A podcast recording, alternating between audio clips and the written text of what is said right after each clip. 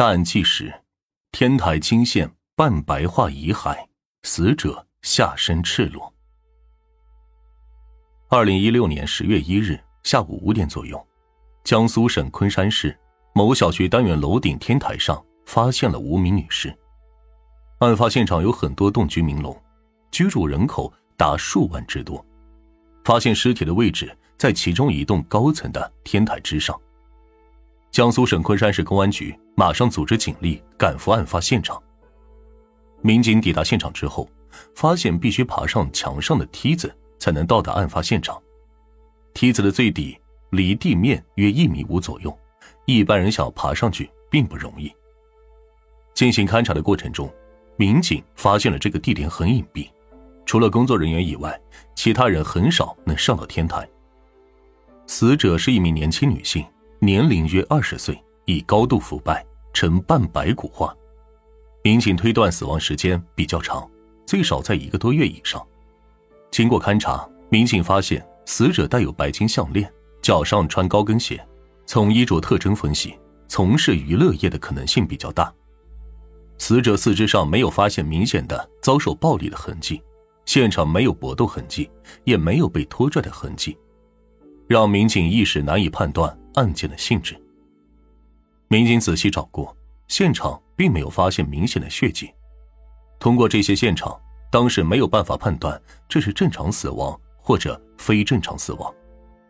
死者身上没有明显的伤口，现场也没有搏斗的痕迹，这让民警感到疑惑。这个女的会不会是自己想不开而自杀的呢？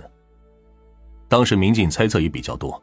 因为现场没有明显的指向，现场的另外一些信息又表明，死者很可能属于非正常死亡。死者身上的衣服虽然完好，但是下身赤裸，警方在天台并没有找到其下身的衣物。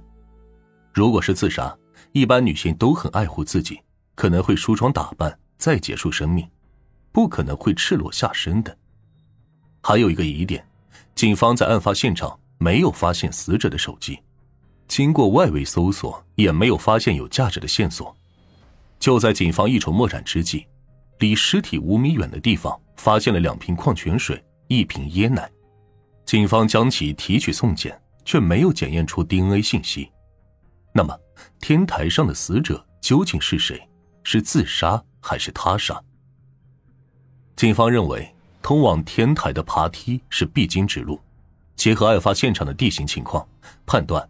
抛尸作案的可能性很大，而且通风口也很狭窄，只能一个人上下，两个人根本没有办法同时从通风口进入。警方当时分析，从梯子的高度，包括入口的宽度推断，有外来抛尸的可能性比较小。梯子最下端离地面这么高，死者的身高却仅仅只有一米六，况且脚穿高跟鞋，攀爬楼梯很不方便。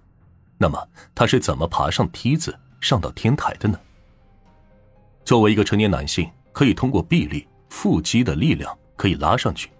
一个女性应该比较困难，而且还穿的是高跟鞋，不便于这种攀爬行为。警方判断，会不会是嫌疑人一个在下面推，一个在上面拉，不然很难爬。如果有人跟死者一起爬上了天台，那么跟死者一起的人是否就是犯罪嫌疑人？他们为什么要如此费尽周折的？爬到天台之上呢？民警当时分析，这个女人上天台，要么被人胁迫，要么就是与人约好。种种情况表明，死者绝不是独自一人上到天台，她的死亡可能有着更为复杂的原因。而死者身份不明，这是警方面临的最大的困难。警方首先要确认尸源，寻找案件线索，于是办案民警梳理了近一个月的失踪人口。其中的一起报案引起了警方的注意。二零一六年九月十八日，一名男子慌慌张张的来到了江苏省昆山市公安局报警，声称自己的姐姐赵某一直在昆山工作，十几天来音信全无。失踪的姐姐是在娱乐场所工作，并且那天下班之后便失去了联系，包括他的朋友之间都没有短信跟任何的联系。赵某在昆山的一家 KTV 上班，警方很快查明，他最后一天上班的时间是二零一六年九月六日。警方调取了当天的监控录像，发现九月七日凌晨零点左右，赵某从工作的 KTV 离开，步行往一家超市走去。他身穿黑色短裙和高跟鞋，手里拎着一个包。在超市里，赵某挑选了两瓶矿泉水和一听椰奶。从监控录像来看，赵某手腕上戴着一个手串，买好水之后就离开了超市。几分钟之后，赵某乘坐三轮车回到居住的小区，整个过程没有任何人尾随他。进入居住的楼道之后，就彻底的与外界失去了联系。这让民警觉得十分蹊跷。警方迅速对女子的房间进行搜查，到达房间之后，发现里面没有任何被翻弄过的痕迹，门也是锁得好好的，而且里边的财物，包括他的现金，也都在。活不见人，死不见尸。尽管当时警方对这起人口失踪案进行了仔细的调查，但是由于缺乏有效的线索，案件侦查一直没有进展。此时的警方就觉得这个人就像是人间蒸发了一样，消失的无影无踪。直到二零一六年十一月一日，报案者在楼顶天台发现了一具女尸，失踪的赵某正好也住在这栋楼的第九层，他是否有可能就是死者呢？警方发现赵某的特征跟现场死者的特征比较相似。首先，现场发现了两瓶矿泉水，一瓶椰奶。经过确认，赵某当时在超市里买的就是两瓶矿泉水和一瓶椰奶，跟现场是吻合的。还有在超市监控里看到他左手手上有一个手串，死者的左手也有一个黄色的手串。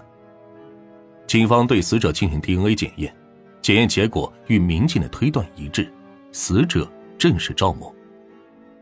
赵某二十岁，江苏徐州人，在昆山的一家 KTV 上班。那么，究竟是谁对一位年轻女子下此毒手呢？经过逐一排查，与赵某关系密切的几名男子都被排除了嫌疑。警方对这些男性都进行逐一研判，并且把这些人都找过来询问，通过时间、空间的方式，都排除了他们作案的嫌疑。案子一时陷入了僵局，警方毫无头绪，变得无从下手。就在警方做了大量工作之后，焦点再次回到了死者失踪当天的监控录像上。二零一六年九月七日凌晨零点九分左右，赵某下班回到单元楼后就不知所踪。警方认为，九月七日凌晨很可能就是他遇害的时间，由此推断，有可能就是赵某在回家的途中遭遇到了不法侵害，所以根本就没有回到自己的房间。由于案发楼道和电梯里没有安装监控探头，因此赵某在进入楼道后发生了什么，警方无从判断。警方把调查方向重新进行调整，从银行发现，二零一六年九月七日零点五十分左右，赵小娟的一张银行卡发生过转账，转账是通过赵某的手机支付宝转账的，而反常的是，转账的金额仅仅只有一块钱。而且这一块钱在一个小时后又返回到了赵某的银行卡上，转账并没有成功。警方通过银行再查，发现这个卡号根本就不存在，是一个农业银行的卡，根本就不存在这个卡。所以警方怀疑，会不会是嫌疑人在使用被害人的手机向自己银行卡转账，而出现了这么一笔比较异常的交易记录？如果赵某已经被犯罪嫌疑人控制。